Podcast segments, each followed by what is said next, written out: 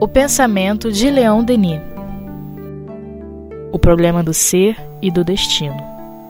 Com Jailton Pinheiro, Vitor Nogueira e Tiago Barbosa.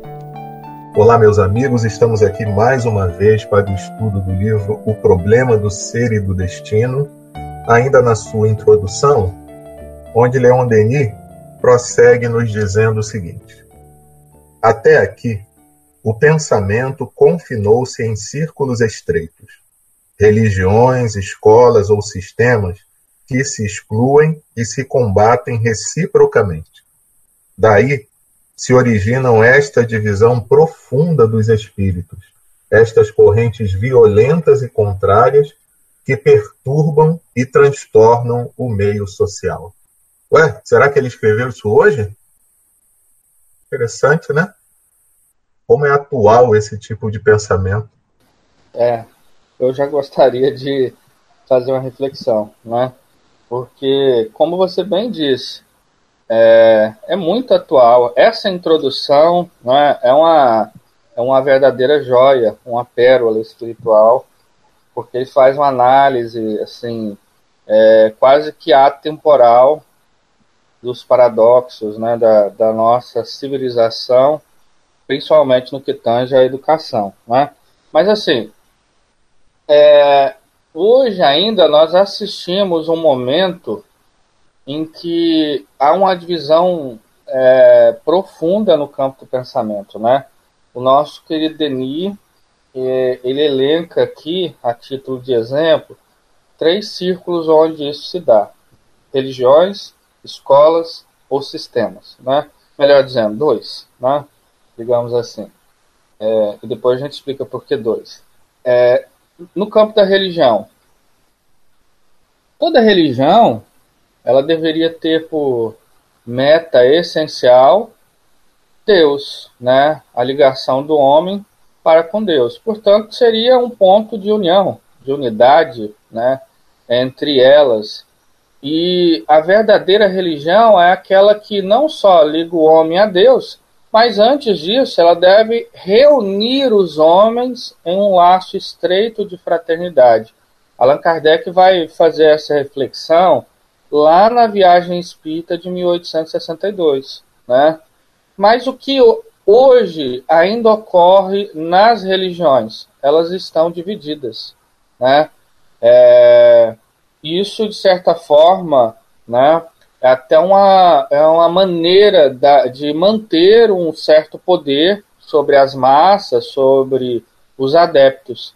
Né? Enquanto que a gente percebe que as grandes almas que ocuparam é, né, é, proferiram determinadas religiões, melhor dizendo, professaram determinadas religiões, elas eram universalistas, né? A gente pode ver uma Madre Teresa de Calcutá, né? Aquela passagem belíssima da sua biografia, quando ela estava é, apoiando um doente lá em Calcutá, e ele indaga ela qual seria é, o Deus dela, né? É, vale lembrar que na Índia é, eles são né, hinduístas na, na, na, sua maioria, enfim, e tem ali uma quantidade enorme de deuses, né? É, sem dúvida nenhuma, uma religião muito respeitável, enfim. E ela diz ao doente: Olha, meu Deus, nesse momento é você. É. Isso demonstra a grandeza do espírito de Madre Teresa de Calcutá. Né? E agora, a, geralmente, os homens com, digamos, é, com um pensamento talvez mais estreito, eles tendem a enxergar as diferenças e não aquilo que faz, que gera unidade, que gera comunhão entre todos, né? É, o universalismo. Claro que é natural que cada um de nós tenhamos a nossa, é, a nossa religião, é, professemos a nossa fé, né? E dentro da, da, dessa religião a gente tem um entendimento também muito singular e próprio sobre ela, não é? Mas é interessante que a gente sempre busque aquilo que é, gere unidade, né? Enfim.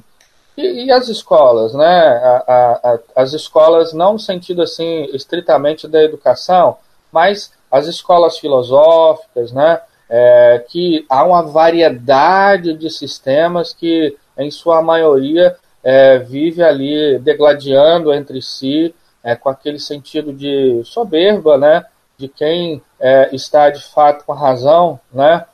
É, eu, isso é, acaba tumultuando, digamos assim, a, até mesmo as reflexões é, mais maduras, né? melhor dizendo, que isso acaba atrapalhando que é, a gente consiga reflexões mais maduras, né? Porque, na sua maioria, as, as, reflexões acabam sendo infantis porque eu fico sempre na defensiva, né? E não alguma coisa que supere extrapole essa, essa disputa e busque igualmente é, alguma coisa que possa nos unir, né? Ainda mais nesses momentos de tanta dificuldade e dor, né? É quase que infantil a gente ter, enfim, um comportamento assim. Era mais ou menos isso que eu gostaria de pontuar. E nessa linha do que o Tiago está falando, né, eu fiquei pensando aqui sobre a dificuldade que nós temos de ouvir aqueles que são diferentes. É, muitas vezes a gente até pode achar que está disposto ao diálogo, pode pensar que é, já tem amadurecido dentro de si uma relação de alteridade, né, de se colocar no lugar do outro, é, porque os textos da, que nós estudamos na doutrina espírita nos convidam a isso, né, a se colocar no lugar do outro, a fazer o outro aquilo que gostaria que o outro nos fizesse, mas quando nós somos confrontados, às vezes, com situações pequenas no nosso dia a dia, é, com pessoas que pensam de forma radicalmente oposta à nossa, que nos contrariam, que né, é, não concordam com o nosso modo de ver a vida, com os nossos pensamentos, com a nossa filosofia de vida, com a nossa opção pelo espiritismo, por exemplo, né? É, muitas vezes o primeiro impulso é aquele fogo que a gente sente dentro de nós mesmos, né, de tentar revidar, de tentar é, impor a nossa ideia, de tentar convencer o outro. E é, muitas vezes a gente está falando de pontos de vista sobre uma mesma situação. E, e eu gostaria de perguntar né, para você que está nos ouvindo, para todos nós aqui nesse estudo, quem é que está com a verdade? Nesse, em, em todos esses séculos em que a humanidade né, é, se desenvolveu, se construiu como sociedade, uma, uma, uma humanidade que é múltipla é, de culturas, de saberes, de expressões. Né? Quando a gente começa a observar a multiplicidade dessas culturas e a gente começa a perceber a nossa ignorância muitas vezes sobre né, o conhecimento dessas culturas, a gente se, se depara com o quê? Com a limitação do nosso saber, com a limitação do nosso conhecimento. Então, como eu, limitado que sou, ainda vivenciando um estado de infância espiritual, quero, desejo ter a pretensão de obter a verdade. É uma coisa que a gente tem que pensar. É, eu, eu reflito muito sobre isso, porque assim, o Espiritismo é hoje a doutrina que eu abracei nessa encarnação, mas ela não é a verdade suprema. Ela nos mostra é, uma visão é, muito, muito coerente no meu sentido, na minha interpretação, muito coerente de acordo com os seus postulados de interpretação de Deus, das leis, do mundo. Agora, quando nós partimos para um diálogo é, interreligioso, eu, espírita, tenho muito a aprender com é, as outras pessoas de outras denominações, independente quais elas forem, porque cada uma delas tem algo a contribuir, tem algo a nos completar, porque a diversidade é a marca da criação de Deus. É, Deus não faz nada padronizado, nada repetitivo. Então, por que eu tenho que padronizar os outros? porque eu tenho que colocá-los de acordo com os meus pensamentos. É algo extremamente difícil de, na prática, a gente é, fazer, né? porque quando você vê uma pessoa que pensa né, diferente de você, não, eu, discordo totalmente de você nisso que você acha, não, tá tudo errado. A gente tem que ter a humildade de respeitar a opinião do outro. E, na medida do possível, implementar o diálogo. O diálogo de ideias, de reflexões, que é, na, na, minha, na minha concepção está sendo é, colocado de lado é, em termos de relações humanas. A gente está ainda muito voltado para os embates, para as imposições e pouco disposto a ouvir é, o que o outro tem a dizer, né, nos desarmar sobre isso. E isso vem, não é de agora, não é somente da época que vivia Leon Denis, mas também é da nossa, é um desafio da nossa era. Eu estava lembrando aqui, enquanto vocês dois falavam, é que muitas vezes essas diferenças de entendimento e de opinião, elas estão mais na forma do que no fundo, né? Mais no modo como eu apresento do que na essência.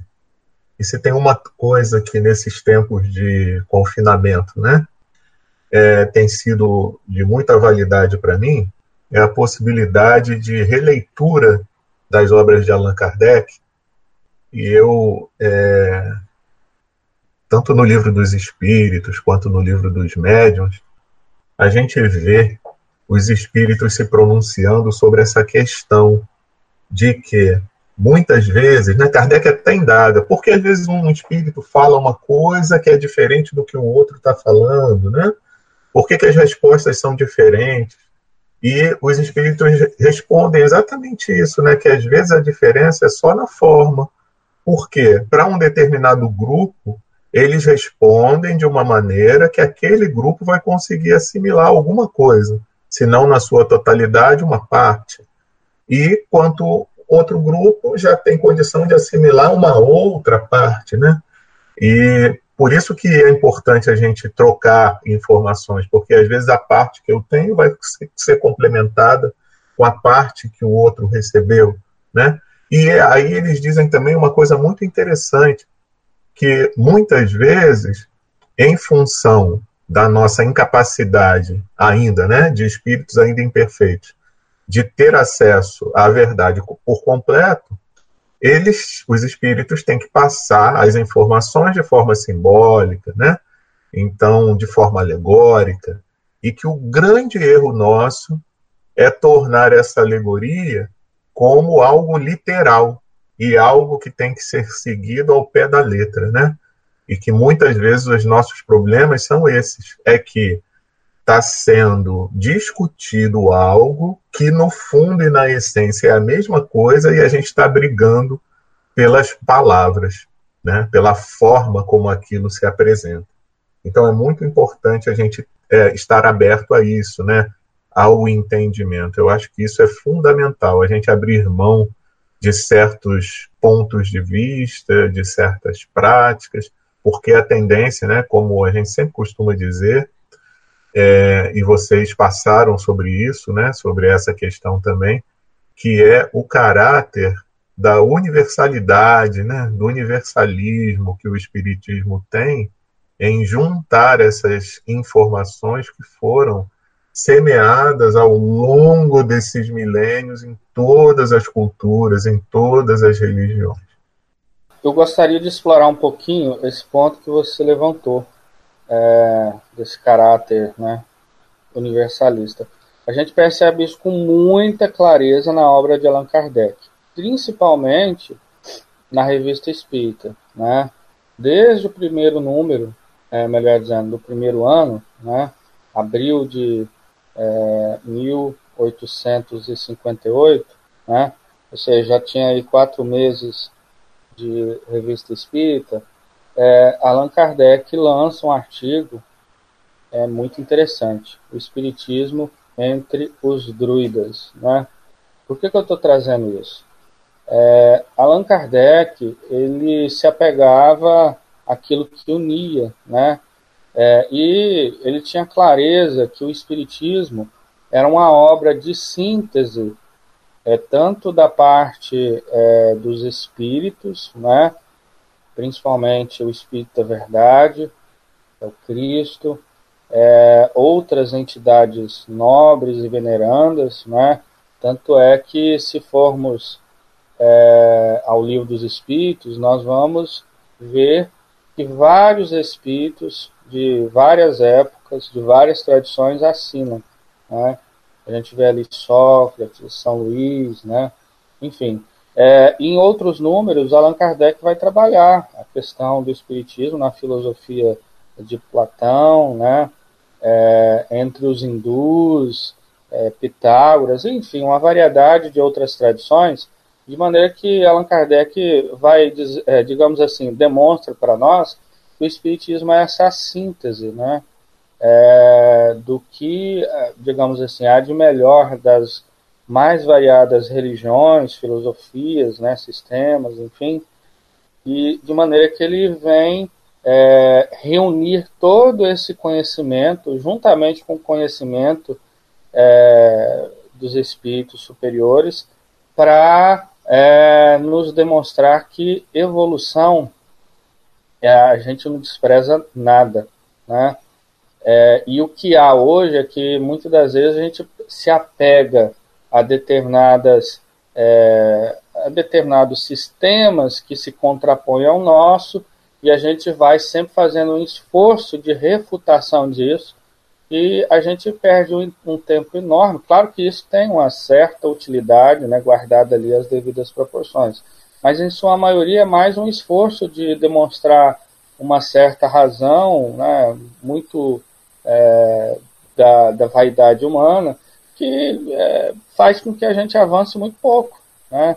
Mas Allan Kardec não. É, a gente percebe que o mestre leonês ele tinha uma maturidade muito grande de reconhecer o valor é, de várias filosofias, de várias religiões. Outra questão é que a gente percebe também no seio do nosso movimento espírita, não da doutrina espírita, mas no movimento espírita, essas disputas, né, é, por determinadas questões históricas, doutrinárias, né, e aí é, eu me recordo é, também lá da viagem espírita, quando Allan Kardec fala desses celeumas, né, dessas, enfim, dessas questões que ocorrem, e como é natural, né?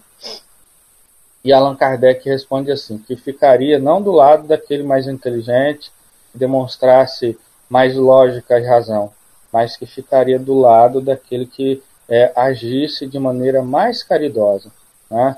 E isso demonstra a grandeza do pensamento de Kardec, né? Como o mestre é grande, é, é um gigante moral, é, a ponto de entender que a caridade ela supera e transcende tudo isso, né?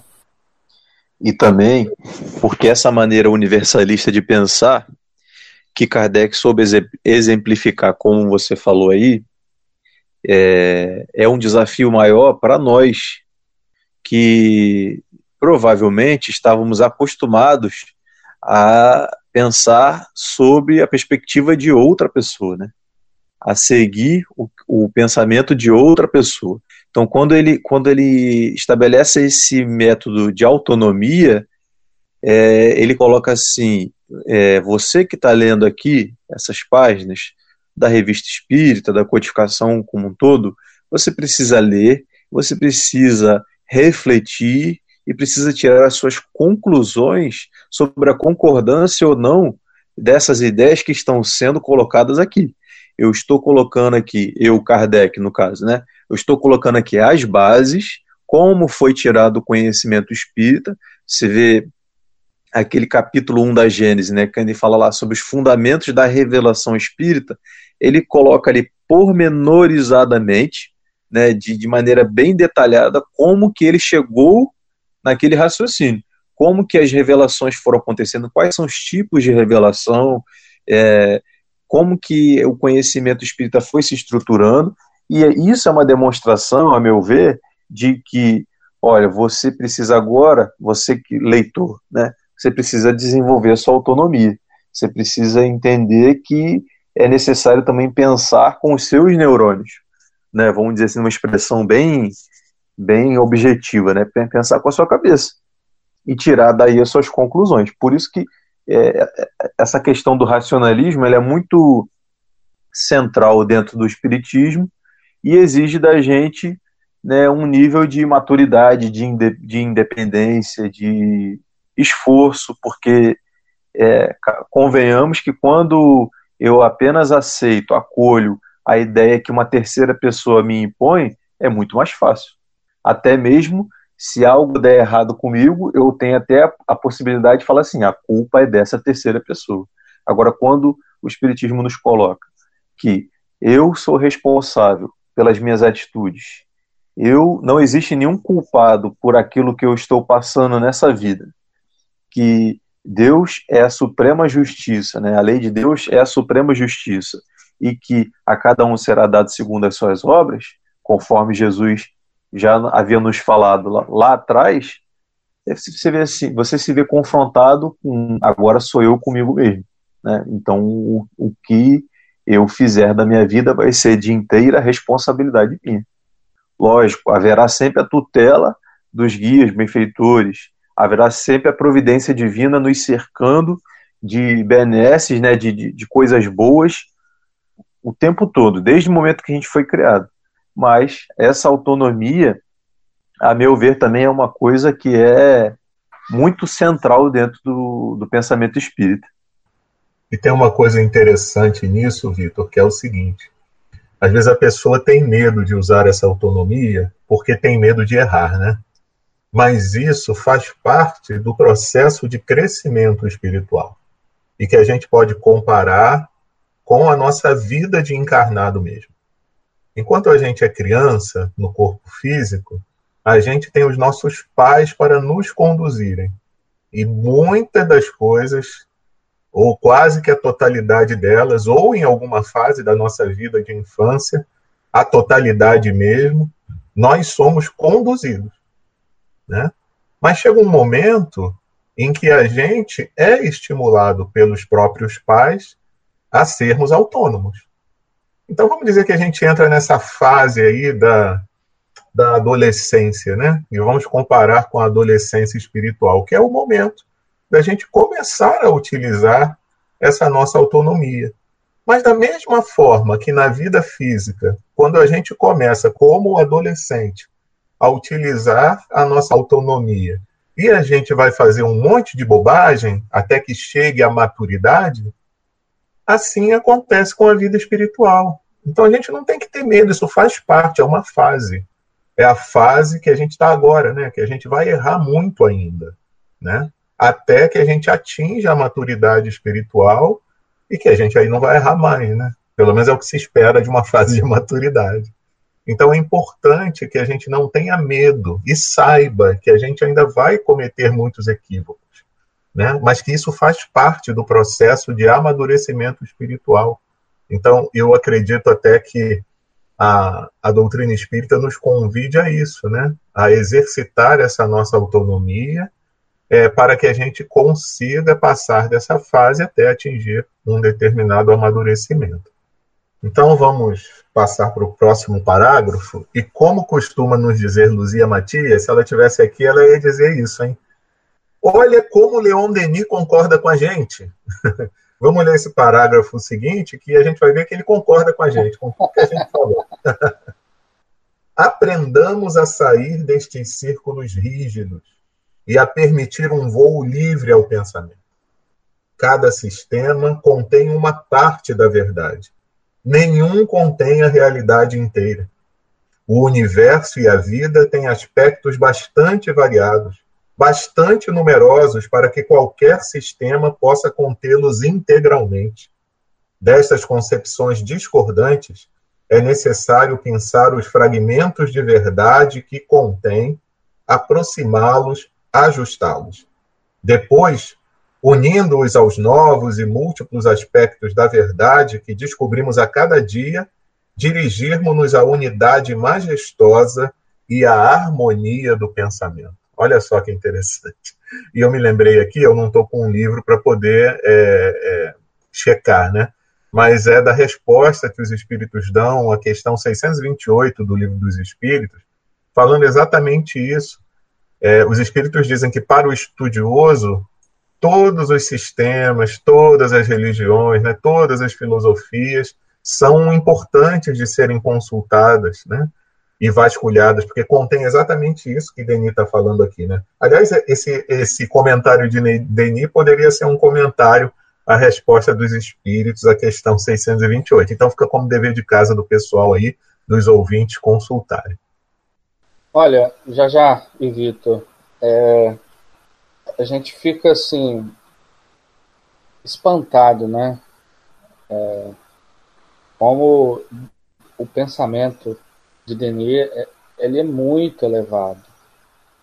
A gente vive, né, como o Jajá bem lembrou no início do programa, que é, esse, esse, essa introdução, esse prefácio, ele é muito atual, muito atual. Porque, veja, essa primeira frase desse parágrafo, aprendamos a sair desses círculos rígidos e a permitir um voo livre ao pensamento. Como isso hoje é, soa profundamente para o hoje. Parece que foi uma frase de semanas atrás, né? É, porque a gente está vivendo um momento de muita rigidez e inflexão do pensamento. É, a gente só se encaixa é, dentro de determinadas estruturas ideológicas, é, sociais, é, filosóficas, religiosas, enfim, espirituais, né? É, é estruturas muito rígidas, onde uma não se comunica com a outra. E parece que o pensamento humano é, está numa gaiola, né? E fazendo essa analogia, aprofundando essa analogia, só que a vocação do pássaro é para o céu, é para um voo livre, não é para a gaiola.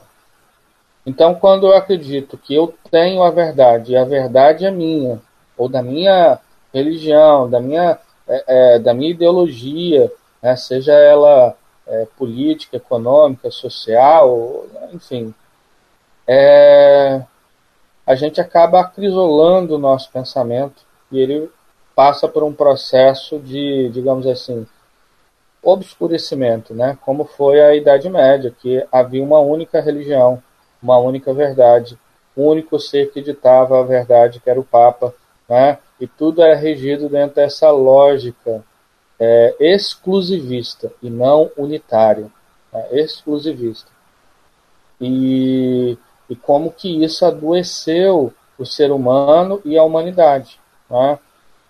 Então a gente precisa dialogar, transcender as nossas verdades. Eu posso até acreditar que eu tenho a verdade, mas eu penso assim: bom, eu não sou perfeito. Né?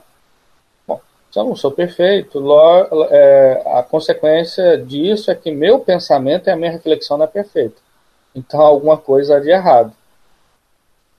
Né? Então, eu preciso questionar cotidianamente as minhas verdades, para que o pensamento ele seja livre como um pássaro e possa né, abrir as asas pela amplidão que é a verdade, que a gente não consegue abarcá-la. Né? É, parece que isso é muito óbvio, mas na prática não é, né? porque a gente parece que já domina tudo a gente vê nesse momento de fake news, né? Como a gente é, tem verdades assim muito rígidas, a gente nem questiona. Bom, veio de determinada pessoa, fulano me passou isso, então só pode ser verdade. Um sistema de crença, né? Enquanto que a racionalidade, né, o iluminismo, que foi aqui, foi, digamos assim, é, o arcabouço teórico que propiciou a vinda do espiritismo, né? foi a racionalidade, foi a lógica, foi a reflexão, né? É, ela prega um certo ceticismo. Né? A gente duvidar das nossas verdades, dos nossos autores preferidos, dos nossos, enfim, né? aqueles ídolos que, que nós é, criamos, é, porque a verdade ela ainda não nos pertence. A gente, na verdade, está muito longe. E o que, que talvez seja a reencarnação? A reencarnação ela é uma estrutura é, divina e espiritual que vai nos propiciando a desilusão e a apropriação de mais verdade. Isso significa que a gente vai ter ela por completo ao final de uma reencarnação. Não, longe disso. Mas a cada reencarnação a gente se apropria um pouco mais dela. Mas a gente tem que entender que nós não a temos. Na verdade, nós temos muito mais ilusão do que verdade. Beleza, beleza, meus amigos. Bom, a gente ainda teria muito mais o que falar, né? Mas a gente prossegue na semana que vem, porque já chegou a nossa hora. Então, meus amigos, foi muito bom estar aqui refletindo em torno das palavras, do pensamento de Leon Denis, nesse livro maravilhoso que é O Problema do Ser e do Destino. Semana que vem tem mais. Grande abraço.